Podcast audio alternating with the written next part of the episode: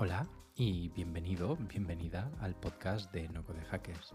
Un podcast en el que te traigo a personas realmente interesantes que están construyendo el futuro sin escribir una línea de código. En este podcast hablamos de trayectoria profesional, por supuesto un poquito de no code y no podía faltar hablar de salud mental y de cómo nos cuidamos para no morir en el intento. Espero que disfrutes este podcast, yo soy Alex y bienvenidos a No Code Hackers. Hoy tenemos en el podcast a una persona que me hace especial ilusión, a otra ingeniera que acaba pivotando al diseño de productos digitales, cosa que hace en Telefónica como UX Design Lead, pero a la vez eh, forma las nuevas generaciones del diseño en la nave nodriza. Esta persona no es otra que Pat Galán de Castro, con la que tengo la suerte de estar hablando. Bienvenida. Muchísimas gracias, Alex. Un placer. El placer es nuestro. Y digo nuestro porque además esta es la primera vez que no estoy solo. Tenemos a Carmen Mora, que es parte del equipo de No Code Hackers, por si no la habíais conocido hasta ahora. Así que, ¿qué tal, Carmen? Muy bien, encantada de, estar aquí.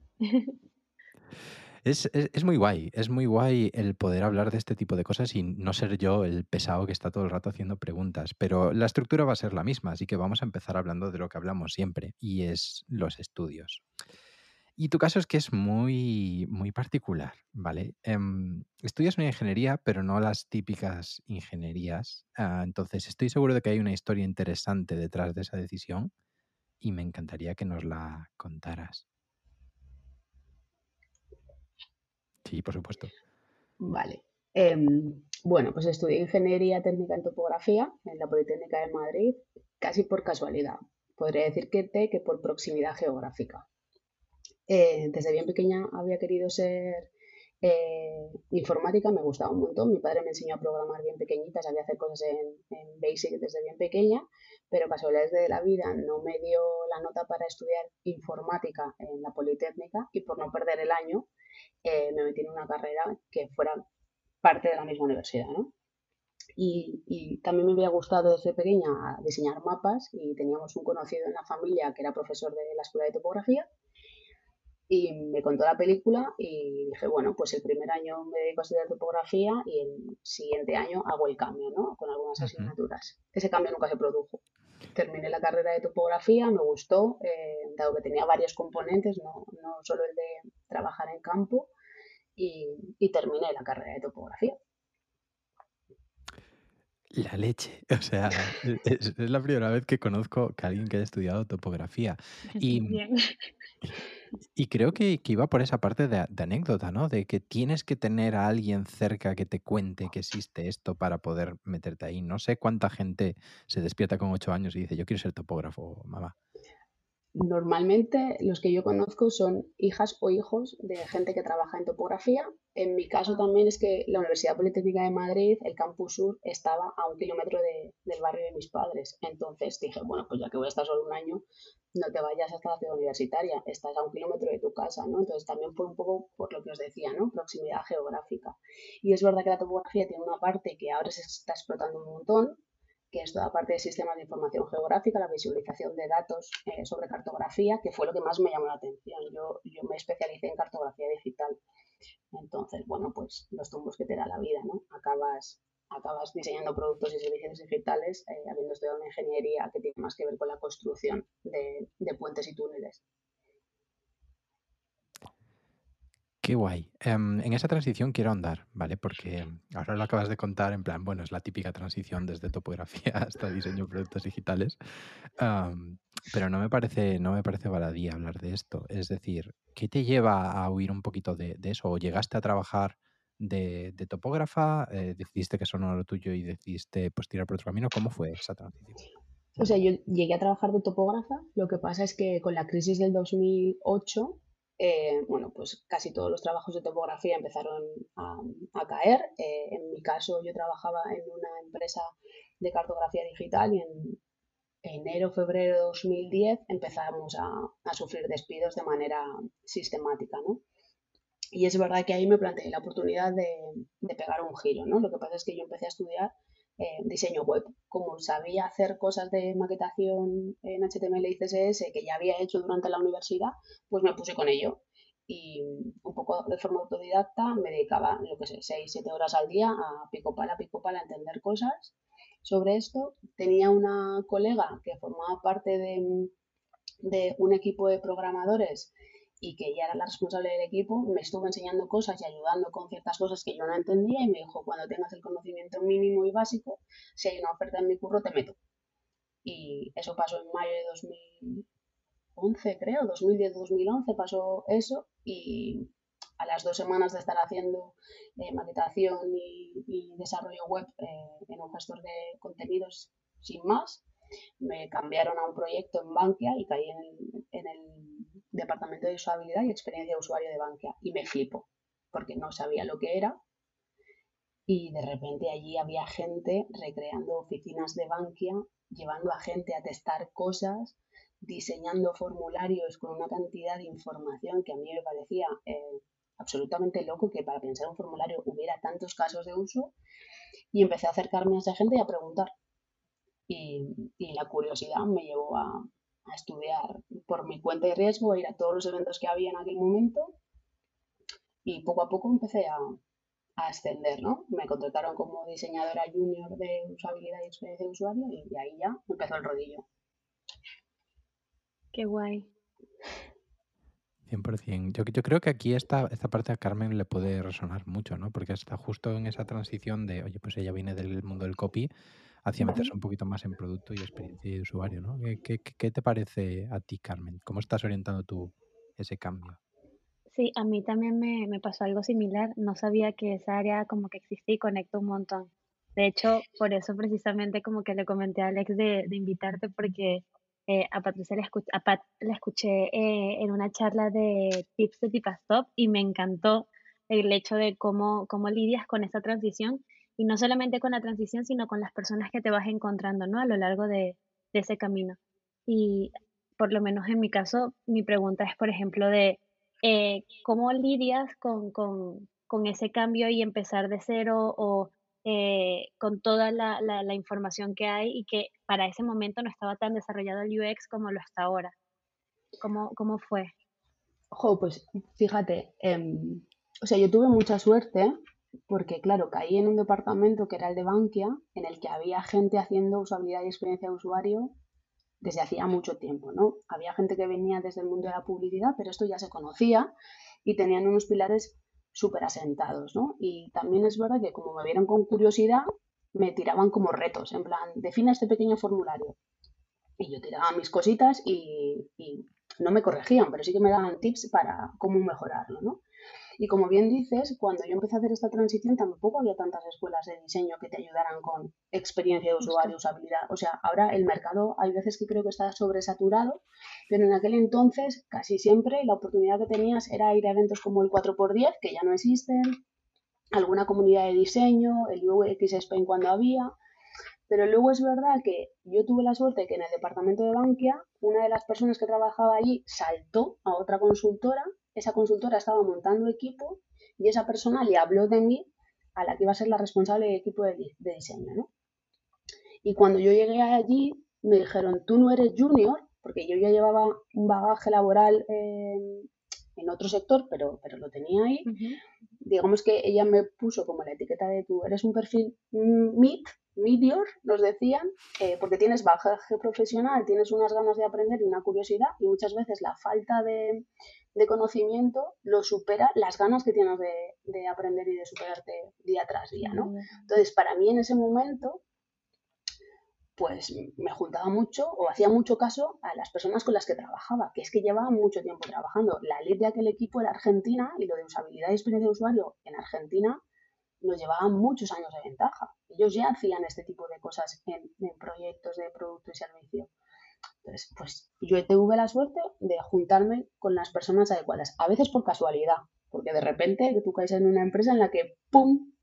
están, están ahí. Y, y, luego, pues a veces como que te has buscado las, las, las, mañas, ¿no? El hecho de ir a un montón de eventos que a veces cuando vas como tú sola, ¿no? Porque al principio me pasaba eso, de no conozco a nadie en el mundillo y yo voy, pues era dedicarle horas, ¿no? Y eso es un esfuerzo y un trabajo. Ahora todo es un poco más sencillo, pero pero ha sido suerte y trabajar.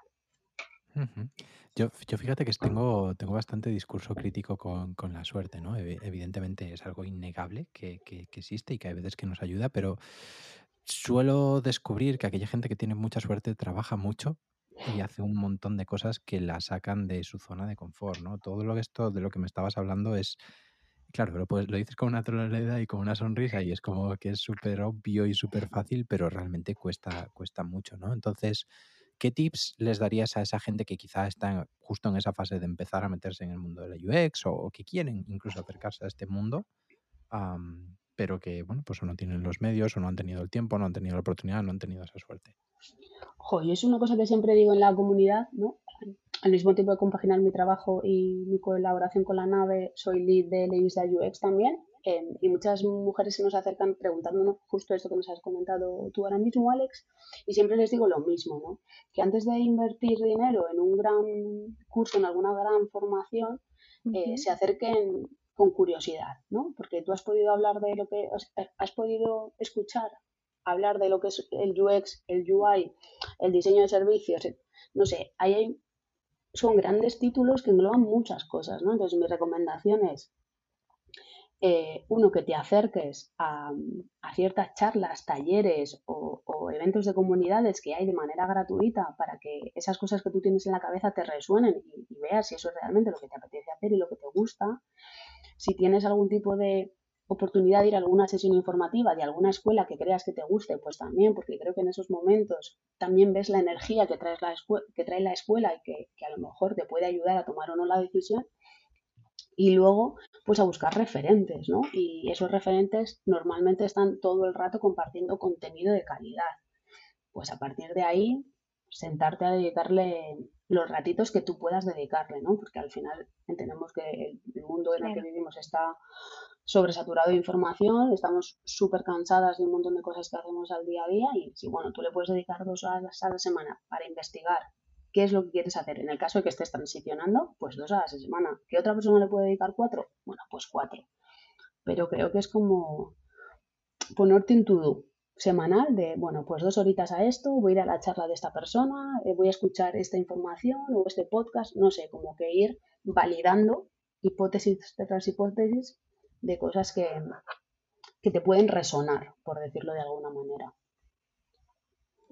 Qué bonito. Y eh, en ese caso de encontrar eventos o eh, mentores o mentoras, que, ¿a quién le recomiendas a alguien o por dónde puede comenzar a, a buscar estos eventos? Vale, pues venga, voy a hacer ahí un poco de autopromoción, ¿no? Eh, Muy bien.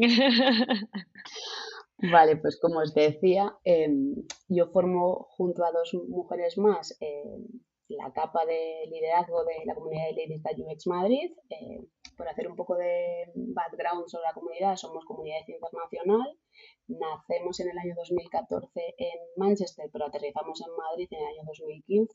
Ahora mismo estamos en más de 95 ciudades en todo el mundo. Wow. En España están en paralelo a nosotras Barcelona y Bilbao y tenemos buena relación con ellas. Eh, nosotras estamos volviendo a los eventos eh, presenciales. Normalmente tenemos un evento, eh, un evento al mes, no lo voy a decir. Tenemos nueve, nueve eventos por temporada, ¿no? en noviembre tendremos el siguiente. Suelen ser el último martes de cada mes.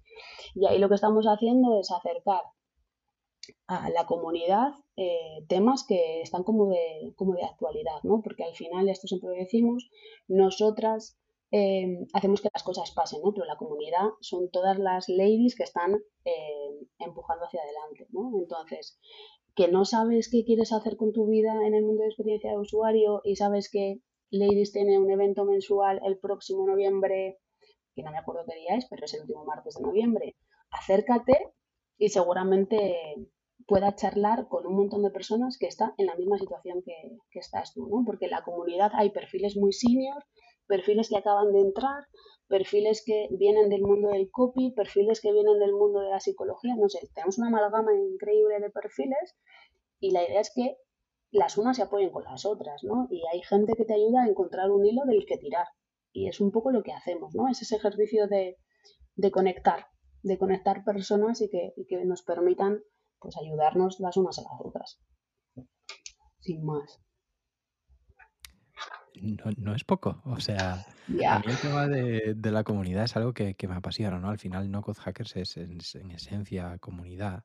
Y, me parece muy complejo el tema de hacer comunidad. Nosotros intentamos llevarlo hacia, crear espacios seguros en la que la gente que comparte intereses pues pueda sentirse cómodo y compartir, ¿no? Pero creo que eso lo hacéis muy bien desde el movimiento de Ladies That, UX y así que enhorabuena por, por esa parte de trabajo sin duda. Gracias. Y ahí, ahí me gustaría un poco ya ver, ¿no? Como esa, esa Pat que comenzó en esa transición y luego ya aquí ya tiene y forma parte de proyectos increíbles. Eh, ¿cómo, cómo, cómo lidias con, con, el tener ese, ese crecimiento en el que ya tienes una responsabilidad y ya eres un, eh, un referente para muchas personas, lo, lo creas o no? Entonces, ¿cómo, ¿cómo es ese, ese ¿Qué, recomienda, ¿Qué le recomiendas a algunas personas para esa transición de ya desde ese puesto de liderar? ¿sabes qué pasa? Que cuando alguna vez me he llamado referente, como que no me lo tomo muy en serio. O sea, yo hay veces que para restar un poco de importancia a todo esto, em, intento no tomarme en serio. Em, porque si no es ponerte una presión que a lo mejor hay veces que no te deja moverte, ¿no? Y esto lo decía Alex, yo cuento mi historia a veces con una simplicidad pasmosa y que no me parece que tenga demasiado valor, pero visto de puertas para afuera, ostras, pues la gente habla de, joder, es que el salto es complejo y complicado y tú lo estás contando con, ya, pues, bueno, pues es que yo ahora mismo no le doy la mayor importancia, ¿no? Es como que no me lo tomo demasiado en serio. Bueno, pues esto pasó, mis circunstancias fueron estas y yo me monté en los trenes que pasaron y me bajé de aquellos en los que creía que ya no tenía que estar, ¿no? Entonces, eh, para cuestiones de liderazgo, pues yo creo que es una cosa que de manera natural he tenido siempre, ¿no? Em, por decirlo de alguna manera, siempre he participado en deportes de equipo y no quiero decir que haya tenido la voz cantante, pero sí que siempre he tenido ese rol de hacer que las cosas pasaran, ¿no? Que si teníamos un fin común que era ganar un partido, pues que de alguna manera encontrar la forma de animar a las personas que estaban en un mal momento o de motivar a aquellas que estaban súper motivadas y necesitábamos, ¿no? Y mi primer contacto con el liderazgo en trabajo fue como en el año 2016. Eh, contaba con un equipo súper pequeño porque era una diseñadora más y un desarrollador frontend. Y, y yo me lo tomé como muy poco en serio, por decirlo de alguna manera, yo me consideraba una más del equipo, lo que pasa es que tenía que reportar a personas que ellos no tenían que reportar y me di cuenta de que llevar a un equipo consiste en escuchar, sin más, porque mm, la diseñadora de mi equipo em, a veces tenía unas necesidades y el, y el, desarrollador tenía otras, ¿no? Y yo sabía o empecé a saber cómo tenía que tratarles a unos y a otros en función de sus contextos. Y para entender los contextos lo que tienes que hacer es escucharles, sin más. Como formación de liderazgo, pues tampoco es que tenga demasiada. Al final esto es un poco la vida que te va llevando por estos derroteros y tú vas viendo que tu forma de ser y de estar en el mundo pues ayuda a, que las cosas sucedan y a hacer mejor diseñador o diseñadora a, los miembros de tu equipo y a partir de ahí lo que siempre he pedido es que en el caso de poder llevar un equipo, por pequeño que fuera, que me dieran la oportunidad, ¿no? Entonces, es verdad que con el Ladies he podido como desarrollar esos skills porque, bueno, pues gestionamos, organizamos, hablamos con un montón de gente, hay muchas ladies que nos escriben para preguntarnos cosas. Yo tampoco me siento en, en, la disposición de dar consejos a nadie, porque mi trayectoria es la mía, fueron mis circunstancias o son mis circunstancias y tiro hacia adelante con ellas. Yo te puedo contar lo que a mí me ha funcionado. Y a lo mejor de ese hilito puedes tirar tú también y, te funciona, ¿no? Pero cuando estás en, transición, al final, muchas veces es escuchar. Escucharte a ti, que creo que es una cosa que no hacemos, pararte a pensar, escuchar qué es lo que realmente quieres hacer, lo que te mueve, lo que te nace y luego buscar gente que te pueda ayudar a, que, eso, a que eso pase, ¿no? Y seguramente no encuentres a, esas personas a la primera de cambio. Ojalá, ¿no? Que la cosa fuera así de fácil. Pero no sé, creo que hay mucha gente haciendo las cosas bien o intentando ayudar a la gente que está intentando transicionar, pues acércate a ellas. Y sobre todo acércate con humildad. Y seguramente que, que oye, pues que te escucharán, entenderán tu contexto y te ayudarán a, a, que tomes la decisión que tengas que tomar, ¿no? Creo que es un poco eso. 100%. Em, llevo además un par de semanas eh, profundizando un poquito en un poquito de literatura acerca de cómo tomamos decisiones, intuición, razón, las emociones, cómo gestionar esas emociones. Y es que es 100% exactamente lo que acabas de decir, ¿no? Escuchar, pero sobre todo escucharte a, a ti mismo, ¿no? O a ti misma y tomar decisiones en, base a eso. Pero sigo, sigo detectando en todo este discurso esa, ese pequeño factor de, oye, yo cada vez quiero asumir más retos. Lo que hablabas de, oye, cuando haya la oportunidad de liderar equipos, aunque yo no sea una crack liderando equipos, equipos, equipos eh, me, gustaría, me gustaría estar ahí, ¿no? Saliendo un poquito de la zona de confort. Entonces, joder, a mí las emociones, y especialmente ahora que, estamos en este proyecto de No Code Hacker y todo como pasa muy rápido, me parecen fundamentales a la hora de, trabajar en un equipo y a la hora de trabajar tú de manera em, personal. Entonces, ¿cómo gestionas tú tus emociones? Bueno, em, bueno, em, abrimos un melón. abrimos un melón. Yo desde, o sea, siempre he gestionado las emociones como relativamente bien, bueno, relativamente bien, o sea, bien como nos han enseñado a, la mayoría de las personas ¿no? que no hemos tenido una educación psicológica saludable. Yo creo que las he gestionado bien y, que soy una persona súper fuerte y mi madre me decía siempre que es como que era un buen soldado en la tormenta, ¿no? Es decir, sabes lo que tienes que hacer en todo momento. Cuando pasa todo eso, el momento de estrés o el crítico ya te desmoronas, ¿no? Pero en el momento de tomar las riendas, esto es lo que hay que hacer, ¿no? Y sí que es verdad que con esto es lo que hay que hacer, em, en septiembre del año pasado me di cuenta que estaba sufriendo burnout, ¿no? Em, tuve la suerte de que la responsable de mi equipo, la que era mi lead, em, en un one-to-one me sentí con fuerzas de contárselo. mira, me pasa esto, vengo de una situación personal complicada, eh, durante un tiempo, que encima he sufrido, eh, vamos a decir que he tenido un mal jefe en otro momento de mi vida que me ha hecho mucho daño y llegó un momento en el que yo creo que la pandemia no me había pasado tanta factura, pero me di cuenta en septiembre del año pasado que, que la factura era grande, ¿no? Entonces, con ella empecé a tener una serie de acuerdos de trabajo para liberarme un poco de carga, en el sentido de, bueno, no vamos a abrir 14 melones, eh, en el equipo, vamos a dosificarlos. Si hay que abrir de 7 en 7, pues abrimos de 7 en 7, pero que tú te sientas eh, más cómoda asumiendo ese trabajo. Empecé a trabajar también con una, con una psicóloga para gestionar todo, todo eso que, me estaba pasando y, y a descubrir ¿no? cuáles eran las llamadas de atención que, que, se producían en mí y me llevaban a esa situación. ¿no? A día de hoy puedo decir que el burnout no se ha superado, eh, forma parte de mi semana a semana o de mes, a mes, em, convivo con él. Hay semanas que van muy bien, hay semanas que van un poquito peor, em, pero creo que em, adoptando ¿no? muchas de las cosas que, he ido aprendiendo con la psicóloga, que al final es límites y limitaciones, ¿no? pues, pues me ha servido, ¿no? Tengo una rutina creo que relativamente más sana de la que tenía antes, ¿no? Me marco horas de, cierre del ordenador eh, de cosas de trabajo, marco horarios para poder trabajar en cosas del ladies, en cosas de la nave, hago deporte cuatro días en semana, eh, intento dormir las ocho horas, buena alimentación, eh, o sea que me he puesto como muy ahí, como muy en serio para estas cosas, ¿no? Entonces, intento gestionar las emociones así y, como os decía antes, ¿no? El, escucharme y el saber diferenciarlas. ¿no? Antes no sabía diferenciar lo que era estar triste o estar enfadada o estar desganada o desmotivada y ahora soy capaz de ponerle etiqueta de hoy estoy así. Y hay veces que digo, bueno, hoy estás así, no te hagas ni caso. Hoy no se toma ninguna decisión, déjate, déjate fluir y déjate ser y ya mañana veremos. ¿Hoy no te aguantas? Bueno, pues no te aguantas, vete a darte un paseo. Mañana sí.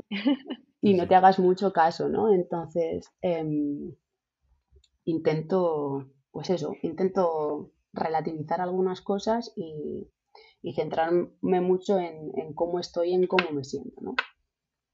Sí, suena, suena muy simple, ¿no? Es el clásico que siempre nos dicen en plan, duerme bien, come bien, haz ejercicio, tal, pero la cosa es el día a día que cuando lo ves, no, es muy, muy complicado cerrar justo el ordenador primero o, o todo esto, ¿no? Y también al mismo tiempo pienso el, el hecho de, que comentabas de, de como referente y, lo retomo, creernos, ¿no? De, de saber que mm, ok, puede que tengas suerte en, el en caer en una empresa que, te benefició, pero también hay mucho trabajo de por medio. Hay mucho de que te recomendaron porque veían algo en ti, de que si no hubiese sido tú, eso no, no se nota, ¿sabes? De, no es suerte.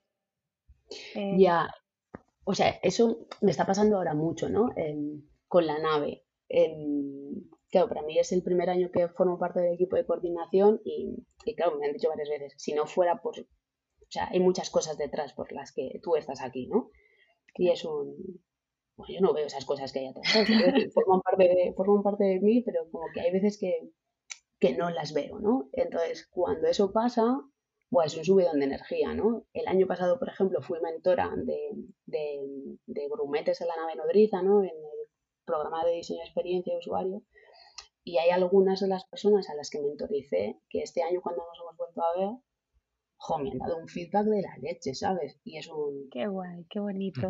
Claro, pero es que yo, o sea, te quiero decir que me lo tomaba como, bueno, estoy haciendo algo que a mí me nace, que pues puedes, puede ser mejor o peor, ¿no? Pero yo creo que te estoy dando mi tiempo y mi tiempo de calidad, ¿no? Y que esa persona lo reciba eh, entendiéndolo como, joder, te me estás dando el 100% de tu tiempo, eh, la experiencia que estoy viviendo, eres la leche, no sé, que de repente me sentía como abrumada de que, de que la gente hubiera percibido tanto de mí, hubiera recibido tanto de mí y estuviera tan contenta como mi participación, que para mí por un lado fue un... No es que no me lo merezca, hmm. pero es como que no terminas de encajarlo, ¿no? En plan de, bueno, si es que a mí esto me sale como solo, te quiero decir que es que yo soy así. Y, y, a veces es difícil, ¿no? Porque es como, jo, pues, no sé, ¿sabes? Que gracias, no sé qué decirte, ¿sabes? En plan de... Claro, claro, así soy. Claro, no estoy haciendo nada. Que, o sea, no es que no, me, no sea un esfuerzo para mí, ¿no? Pero es como que, que no tengo que, que, yo qué sé, rasgarme las vestiduras para hacer esto si creo que es lo que tengo que hacer, ¿no? Eh, yo soy mucho de prenderme fuego para lo bueno y para lo malo. Eh, y como que no me cuesta. Entonces eso, cuando a veces recibes feedback bonito es un, pues tampoco ha sido para tanto, ¿no? 100%, y lo decía, aunque hemos tenido problemas técnicos y no has escuchado, es la segunda vez que lo digo, que, joder, hacer este esfuerzo de abrirse es muy, muy importante. Eh, muy importante porque demuestras esa parte vulnerable de la gente que está ahí, que como dice Carmen, que eres referente, quiera serlo o no, y no es una decisión que tú tomes, sino es una posición en la que te acaban poniendo otras personas, ¿no? Y, ostras, yo me siento súper identificado con la parte de es que a mí me sale así, o sea, no, no hago nada especial para mí, sin embargo, sí que ves el impacto que tiene mucha gente, ¿no? En nuestro caso, todo No Code Hackers es que es, es, es eso, o sea, es una manera de canalizar esa ayuda que yo llevo intentando dar de muchas maneras a mucha gente a lo largo de mi vida, desde enseñar geografía en bachiller a, enseñar a sacar fotos en mi época de universitario a, bueno, pues ahora no hackers. Entonces, sí que creo que es muy importante que, se sepa que, que, estas emociones que estás sintiendo son normales, que todo el mundo las tiene, que todo el mundo se siente un impostor y que no pasa nada. Em, que aún así las cosas salen adelante, los proyectos salen adelante y ayudamos a, mucha gente, ¿no? Tengo un par de personas a las que les pasaré este episodio nada más, nada más sacarlo porque creo que les puede venir súper bien, ¿no? Pero me gustaría meterme en el lado de la formación. Yo ya me flipa la educación. Em, es algo que está muy intrínseco. Mis, padres, mis dos padres son eh, educadores. ¿Por qué dedicas tu tiempo a educar? Buah, es que yo no creo que sea educadora, partiendo de la base. o sea, yo soy una persona que sabe de diseño y que intenta transmitir sus conocimientos y su experiencia, ¿no? Pero yo como tal no tengo una formación de docente o de, o de profesora, por decirlo de, esta manera, ¿no? Em, no sé, em, para mí la educación, la docencia, ¿no? El transmitir conocimiento desde mi posición en el mundo, ¿no? Que esto es una cosa que digo un montón de veces, es que yo quiero intentar, o sea, como mi, mi, goal, mi reto como persona humana, eh, es intentar dejar mi metro cuadrado del mundo mucho mejor de lo que me lo encontré cuando llegué. Y si eso significa que tengo que ir sumando adeptas y adeptos a mi causa, voy con ello.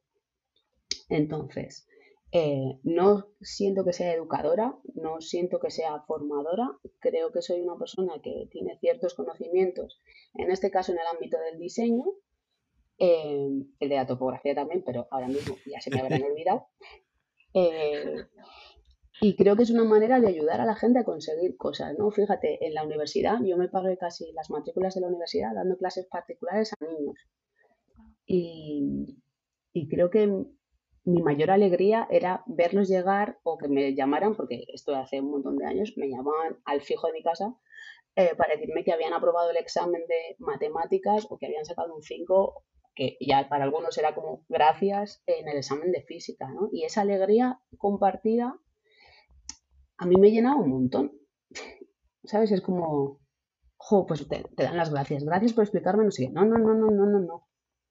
Si aquí al final lo has conseguido tú. ¿Sabes? Que sí, hemos puesto en valor todo el trabajo, yo te he explicado las cosas, pero el ejercicio que tú has hecho cuando te quedas solo o sola estudiando es tuyo y el premio es tuyo. Yo al final solo facilito que las cosas pasen, ¿no? Entonces no me considero educadora ni formadora, sino facilitadora para que las cosas pasen, ¿no? Y, y con ese sombrero de facilitadora te vale para cualquier cosa, ¿no? Te vale como líder de un equipo de diseño, te vale como em, lead de una comunidad de diseño también, o te vale como coordinadora de un gran curso de diseño de experiencia de usuario. ¿no? Al final generas, y esto lo decías tú al principio, entornos seguros donde la gente pueda seguir avanzando.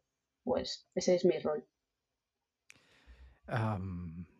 me gusta mucho la palabra facilitadora. Yo sí definiría eso como, como educadora, pero eso ya es cuestión de, léxico y, y, lo que tú decidas, ¿no? Pero Em, me gusta mucho lo que hacéis en la nave nodriza, pero puede que haya gente que no, conozca lo que es la nave nodriza. Entonces, en vez de que me cuentes qué es la nave nodriza, cuéntame qué hace de especial a la nave nodriza. Jo, em, fíjate, em, una de las cosas que más me llamó la atención, y esto eh, y saludita, me he escuchado decírselo 14 millones de veces en los últimos dos meses, es que yo terminé una formación en el año 2016 en el H2I, que ya ahora mismo no existe, em, sobre Business Design y Lean Startup, ¿no? Y en aquel momento sentía, como la mayoría de las personas que estudian, que no tenía los conocimientos suficientes para trabajo X, ponga usted aquí lo que quiera poner. Y en aquel entonces la nave tenía el programa de diseño de experiencia de usuario, no recuerdo si este era el mismo nombre que tenía en aquel entonces, y dije, pues voy a saber qué es, ¿no? Y entonces escribí un email a la nave eh, contándole un poco mi bagaje y, Saludita me escribió y me dijo, eh, ahora mismo por la formación que traes y que acabas de terminar, yo no te recomiendo que empieces esta formación porque hay mucho conocimiento que se te puede solapar. Y de repente algo hizo clic en mi cabeza, porque me pareció una escuela muy humilde. Y de repente, eh, bueno, pues empecé a seguirlas muy, muy de cerca. He hecho formaciones más pequeñas o talleres, cursos con, la nave. Pero em, lo que más me gusta de, la nave es que es un entorno seguro de aprendizaje. Eh, la manera en la que formamos, y ya hablo como con sentimiento de pertenencia, es que nos interesan las personas, las, las, ponemos en el centro no solo a la hora de diseñar experiencias de usuario en producto o servicio digital, sino que están, las personas están en el centro en el diseño de las experiencias formativas. Y creo que eso no lo hacen todas las escuelas, ¿no? Entonces, no sé, es un espacio en el que se respira una energía increíble, hay grandes profesionales del mundo de diseño y servicio de producto, eh, es un entorno, como te digo, seguro, ¿no? Em, yo las veces que voy a la nave me siento en casa y, creo que hay pocos sitios en los que te puedas sentir así. 100%. Eh, qué gran logro y qué, bonita manera de, describirlo, sin duda. bueno, si queréis chequearlo, dejaremos en la descripción del podcast, del vídeo, para que podáis entrar. Y vamos a, vamos a ir encarando hacia la recta final de esto, em, hablando un poquito de no-code, ¿vale? Porque mm, estamos descubriendo que es un, mundo, pues quizá como, como lo era el UX hace como 10 años, ¿no? Muy desconocido, em, en el que hay que ir muy a lo, a lo básico, pero mm, en este caso no hay una disciplina detrás que ya se haya haciendo durante muchos años, sino que es como, como muy, muy nuevo, muy desconocido. Entonces, ostras, em, especialmente a los diseñadores y a las diseñadoras, yo los veo que les da superpoderes, porque de repente no, no solo tienes un Figma, no solo tienes un Adobe XD, no solo tienes una idea en tu cabeza, de repente tienes algo real, algo que tú, sin depender de otras personas, puedes sacar al mercado, ¿no? Y lo de aprender a programar es maravilloso, me, encanta que la gente aprenda a programar, ah, y de hecho podemos debatir un poquito sobre esto, pero es complejo, ¿no? No todo el mundo es, es capaz. Entonces, ¿Qué tal tu relación con el no-code? ¿Lo consideras parte de tu día? Y segunda pregunta, ¿cómo ayuda esto o cómo puede ayudar a los diseñadores? Bueno, yo em, soy una persona que, esto lo he dicho antes, soy súper curiosa y mm, he probado casi todas las herramientas que me he encontrado en el mercado rollo no code. En plan, he pasado por el mítico Trello, Asana, eh, Monday también lo he probado, ahora estoy súper on fire con Notion, ¿no? Y, me parecen herramientas súper potentes. Es, más, eh, en la nave me dicen, dale, Notion a, dale un Notion a Patricia eh, o a Pat, conquistará el mundo. Eh, porque me flipa, ¿no? Y, y, no solo para trabajar, ¿no? Eh, yo, por ejemplo, una de, las, de mis estrategias personales para superar el burnout ha sido traquearme la vida y el traqueo de la vida lo estoy haciendo con un Notion vitaminado que me encontré y que le empezaba a programar cositas para que a través de emojis me digan lo bien o lo mal que estoy haciendo durante, durante la semana, ¿no? Y como diseñadora eh, me parece una herramienta fantástica. ¿Por qué? Porque yo soy de esas personas que odia Gira, disculpar a toda esa gente que le gusta, pero a mí no me gusta nada. Y cuando he tenido la oportunidad de meter herramientas en mis equipos, siempre he ido a un Trello, he ido a un Notion para poder gestionar todo ese tipo de, tareas diarias, ¿no?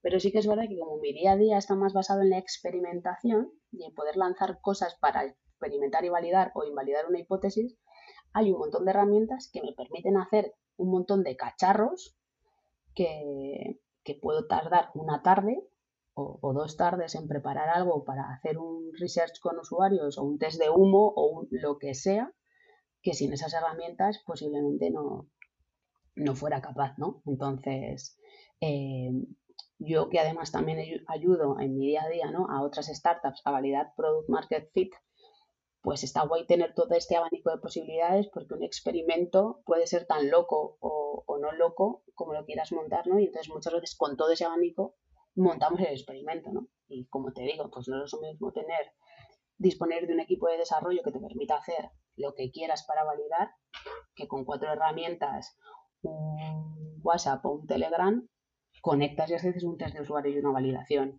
en menos de 24 horas, ¿no? Entonces, a mí me ha resuelto la vida personal, porque mi chica y yo tenemos un Notion para un montón de cosas de casa, eh, para personal otro también y Ladies tiene otro Notion em, que vamos vitaminando para un montón de cosas. Y fíjate, em, nosotros tenemos una página que depende de Ladies madre, por decirlo así, que es casi solo informativa, pero cuando queríamos hacer como un call for speakers y no sabíamos cómo, pues nos hemos montado un Notion, enganchado a un formulario y ¡pum! ha pasado. Entonces, yo soy muy de probar cosas. Así que cualquier herramienta que tenga ahí un poco de cariñito, allá que voy. Qué guay. Yo, quiero aprovechar aquí para preguntarte, eh, yo tengo muy poco tiempo dentro de No Code Hackers y eh, una de las cosas como meta personal del proyecto de, de Alex AI es que me gusta, o sea, yo sí veo como el No Code empodera, como que mi meta personal dentro de la empresa es como atraer más mujeres, ¿no? Dentro de este ecosistema, porque no niego que los hombres que hay son increíbles, pero yo siento que hay mujeres que, que ya son increíbles y que con esto pues podrían facilitar mucho y, y, o crecer o emprender y quería saber qué recomendación o cómo ves tú esto eh, me das para, para, para No Code Hackers. Ojo, pues te volvería a decir lo mismo, ¿no? Que es que al final esto es hacer Lean Startup todo el rato y es experimentar y validar, ¿no? Eh, si ahora hay alguna herramienta que a esas personas le llamen la atención o que están como resonando todo el rato, pues que la prueben. Y lo mismo, no hace falta, no hace falta volverse muy loco. Eh, Internet está lleno de tutoriales de todas las herramientas, hay un mogollón de plantillas gratuitas para ir empezando. Y creo que al final lo único que hay que hacer, y lo único, perdonad la simplicidad de mi frase, es dedicarle tiempo y cariño. O sea, no es más y ganas de hacer cosas. Yo recuerdo la primera vez que abrí Notion, que se hace ya unos cuantos años, que era una, o sea, no lo entendía, era una locura, en plan, estos son bases de datos y yo, por favor, que sé de sistemas de información geográfica y sé de bases de datos, esto no lo estoy entendiendo, pues ha sido cuestión de echarle horas, minutos, ver un tutorial, coger una plantilla que ya exista y darle la vuelta y romperla y al final es experimentarla, ¿no? Y si resulta que eso no te encaja porque no te ayuda, pues te vas al siguiente, en plan, a ver qué hay. Y vuelves a hacer lo mismo, ¿no? El problema está en que muchas veces nos acercamos a las cosas con, con, con ¿cómo se dice? Como ya sabiendo lo que va a pasar, ¿no? Y hay veces que te tienes que acercar a todo, da igual que sea una herramienta de no code como algo en tu vida profesional laboral, es con extrañamiento, ¿no? Y el extrañamiento es la forma en la que los bebés se acercan a las cosas por primera vez como no saben lo que es, pues se extrañan de todo. Pues acércate igual a la herramienta, ¿no? Y lo que tú dices, posiblemente hay gente que con que aprenda un par de herramientas de no code, sí, sí, pum, pum, o sea, al siguiente nivel, pero sin pasar por la casilla de salida, ¿no? Entonces, no sé, creo que es simplemente como quitarse ese miedo, cacharrear y, trabajar. Y fíjate que ahora hay un montón de formas de, aprender. Porque antes aprendíamos con libros y en bibliotecas y ahora hay mucha gente que a través de tutoriales de YouTube está aprendiendo un montón de cosas o de, formaciones a través de doméstica o de otras plataformas digitales, ¿no? Pero si de momento no te quieres gastar mucho, mucho dinero, búscate algo que te dé, pues lo que decíamos antes, ¿no? Ese hilo del que tirar. Y si te mola, sigue tirando, sigue tirando y de repente te has montado un Notion con bases de datos que se cruzan, van y vienen, el camino se entretienen, no te lo quieres creer. Sí, justo, de hecho eso es como que lo que intentamos desde No Code Hackers, ¿no? Los, los cursos que están disponibles que, o sea, puedes aprender de todo eh, súper tranquilo desde tu móvil, desde el ordenador, súper fácil y sí, o sea, estoy completamente de acuerdo que probar y probar pero sí veo que hay un montón de, cuando damos charlas o algo, que hay muchas personas, eh, particularmente pues eh, a, lo, donde quiero ir, que son mujeres, eh, que, que subirían muchísimo si, si aprenden a utilizar estas herramientas de no-code. Yo creo que es tentarlas a que lo hagan, porque a veces tienes como una resistencia al cambio, ¿no? Yo esto lo hago en un cuaderno, bueno, pues es que a lo mejor gestionar tu productividad en un cuaderno de bullet journal es un rollo porque tienes que estar con cuatro agendas en paralelo, ¿no? Si tú tienes un, algo eh, digital que te acompaña tanto en el ordenador como en el móvil como en una tableta, pues a lo mejor no tienes que cargar uno con cuatro cuadernos, peso para tu espalda que te evitas. Siempre lo tienes documentado, no tienes que estar copiando y pegando todo el rato, tachando, no sé, que hay un montón de, de truquillos, pero yo creo que muchas veces eso es la resistencia al cambio. no somos capaces de romper con lo que hemos establecido como nuevo, ¿no? Porque a veces lo sentimos como fracasos. Y es todo lo contrario, ¿no? Es como atreverte a pegar el salto. Entonces, eh, pues hay que empujar a la gente, pegarles patadas en el culo, que esto yo a veces lo digo en el Ladies, ¿no? Hay veces que hay que pegar ese empujoncito que necesitas como, venga, si estás preparada, o yo te pego el empujón y tú ya tira, ¿no? Entonces, bueno, es un poco, es un poco eso. Hay gente que necesita simplemente que le digas, es que puedes, ¿sabes? Tira. 100%, 100%. Esa es nuestra, nuestra misión en No Code Hackers, ¿no? Em, Es una visión muy bonita, compleja, sin duda. Yo para, para cerrar, ¿no? Em, cada vez eh, hay una idea que se va formando en mi cabeza, ¿no? Que es que hay como dos cosas, ¿no? El no code en plan, bueno, me monto aquí mi proyectito, mi MVP, mi cosa sencilla. Y hostia, gente que de verdad pues desarrolla pues SaaS que facturan millones de euros, que desarrollan webs para agencias como, como hemos hecho nosotros con Iberia, con Mango, y que al final no has escrito código, pero has escrito código. Entonces, hay un término muy bonito que es el de los desarrolladores visuales y, no sé si es algo que, resuena contigo, ¿no? En vez de tener que aprender toda esa sintaxis y toda esa manera de programar escribiendo código con, el teclado, hacerlo con una interfaz más, más visual, ¿no? Por ejemplo, Framer me parece el ejemplo más perfecto, ¿no? Al final, tú estás construyendo cajitas, haciendo grupitos, moviendo moviendo formas, y aquí Carmen es nuestra, nuestra experta en Framer, pero leñes, al final es que estás haciendo código. O sea, esa estructura que tú mueves, como el auto layout de Figma, es que es muy parecido a Flexbox. Entonces, ¿qué te parece, qué te parece esta visión? ¿Crees que podrá acercarse más gente del diseño al mundo del desarrollo a través de esto? Fíjate, em, realmente es un concepto que ya aplicamos porque los diseñadores diseñamos cosas a través de matemáticas. Es lo mismo. O sea, nosotros no programamos las funciones de matemáticas que están detrás de los Figma y de los Sketch. Nosotros, con una sección de comandos y de cuadraditos y ta, ta, ta, ta, ta, ta, ta somos capaces de dibujarte una página web que puede estar no viva, ¿no? No, no, no, no, no cacharrea. Pero de alguna manera no somos matemáticos o matemáticas, y somos capaces de, diseñar o de programar algo que tiene sentido, ¿no? Es como el siguiente paso.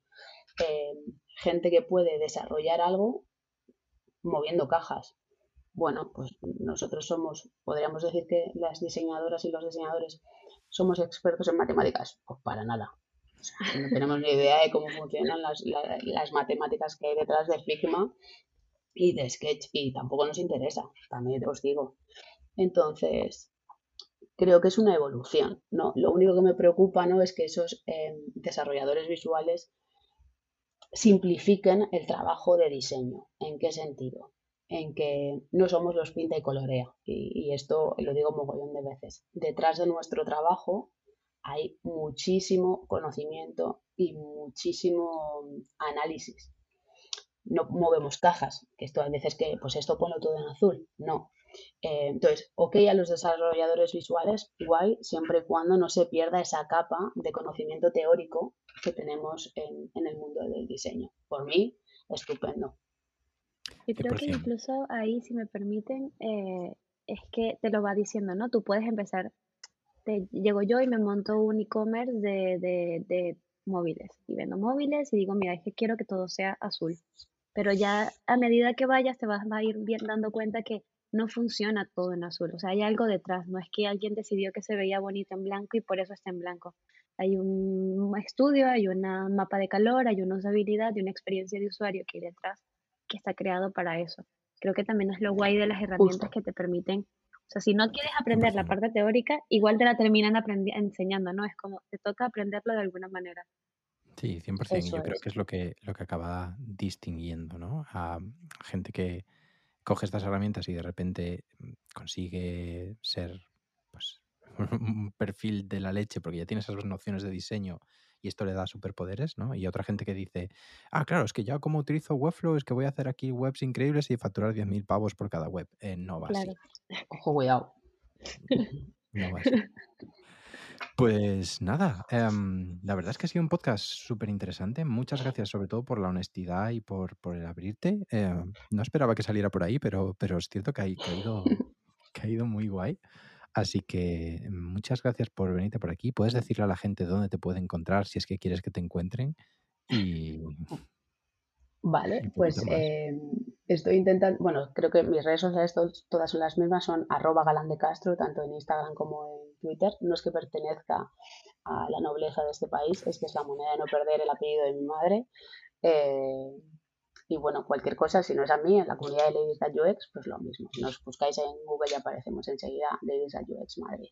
Y a los dos, gracias por la invitación para este ratito que ha estado súper, súper bien.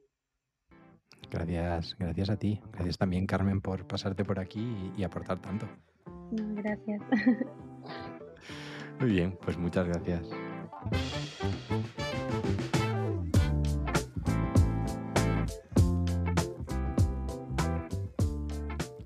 Te recuerdo que si quieres aprender no code puedes hacerlo a través de No Code Hackers Pro, nuestra suscripción que te dará acceso a toda nuestra formación, más de 13 cursos actualmente con más de 20 horas de vídeos y muchísimos más que estarán en camino desde solo 150 euros al año.